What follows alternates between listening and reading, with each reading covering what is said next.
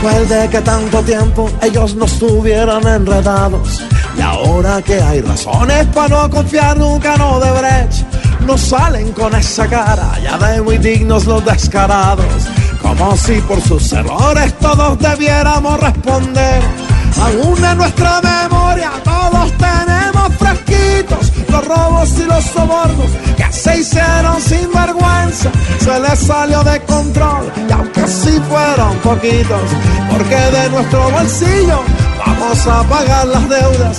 Tremenda la conchudez con la casa de Odebrecht a la grande desfachatez son el premio de este mes.